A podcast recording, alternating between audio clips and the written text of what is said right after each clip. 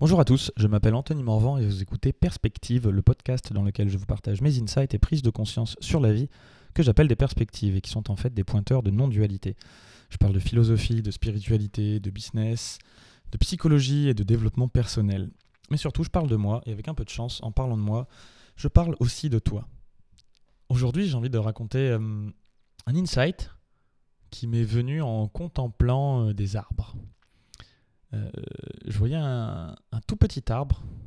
Donc j'étais au pied d'un chêne et je voyais au sol euh, des glands, des glands qui venaient de tomber, des glands déjà dans un stade avancé de décomposition, des juste une feuille qui poussait et ensuite un petit arbre. Et je me suis concentré, alors j'ai médité un peu sur le, le cycle de la vie, le cycle euh, ou même le, mouvement de la vie, je me dis tiens c'est marrant à partir de quel moment est-ce qu'on choisit de nommer ça un chêne?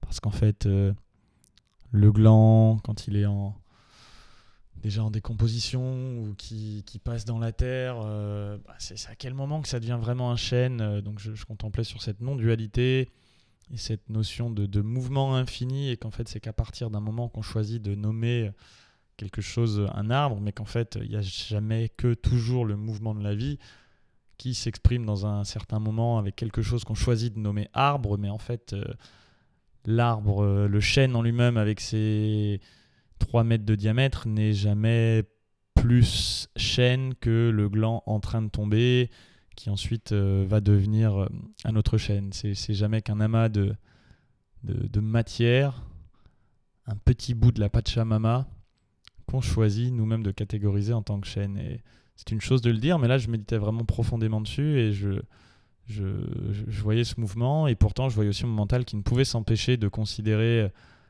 bah, que le gland n'était pas vraiment un chêne et que le petit chêne commençait à devenir un chêne. C'était super fascinant.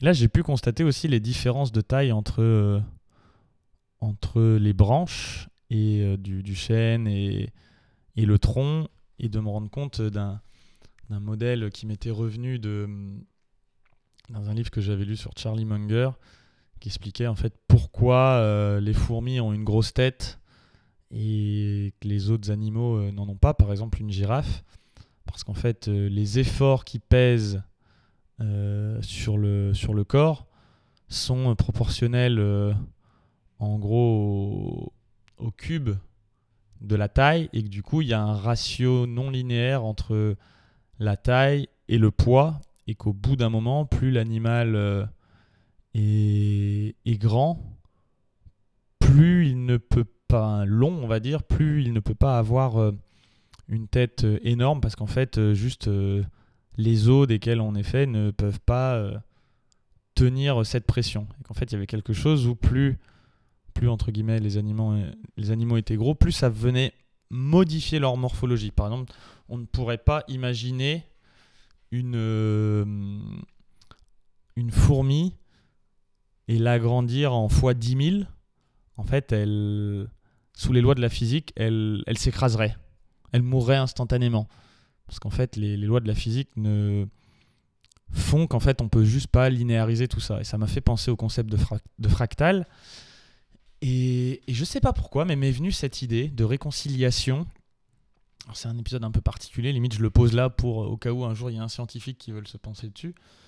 Mais je pensais à cette unification entre euh, le monde quantique, voilà, où à l'échelle euh, d'un atome ou d'un électron, euh, on ne peut pas savoir en même temps sa position et sa vitesse. Si on a l'un, l'autre est inconnu. Et, et, en gros la théorie de la gravité, tout court.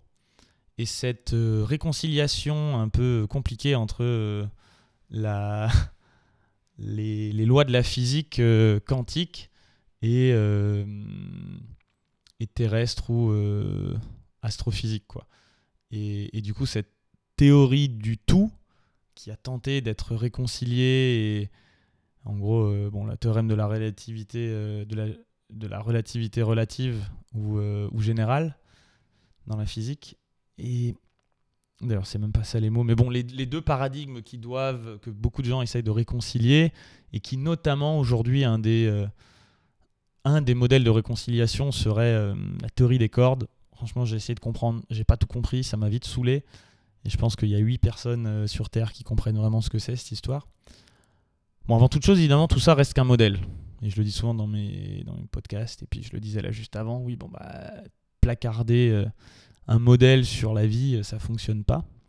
Mais je me suis dit, et si en fait les lois de la physique étaient fractales, et que la réconciliation à un niveau entre, euh, la théorie, enfin les lois de la physique quantique et la gravitation, par exemple, c'était une histoire de fractalité à un certain niveau. Alors c'est marrant parce que mais elle est où la, séparation entre fractal et pas fractal Ça n'a déjà pas de sens de dire ça, de, de dire que deux choses seraient séparées et en même temps liées par un concept fractal.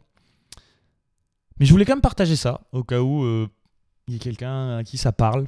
Voilà, c'est un peu ça qui m'est venu dans cette contemplation, sans savoir euh, quoi en faire mais cette notion que, hum, même si on est bien au courant aujourd'hui que l'univers est fractal, nous sommes nous-mêmes un mandala euh, fractal qui représente tout l'univers et, tout un tas de choses, mais je me suis dit, est-ce qu'il n'y aurait pas moyen de réconcilier ces théories de la physique grâce à une composante, euh, enfin, faire une transposition fractale entre les deux Voilà, ça c'était mon petit délire.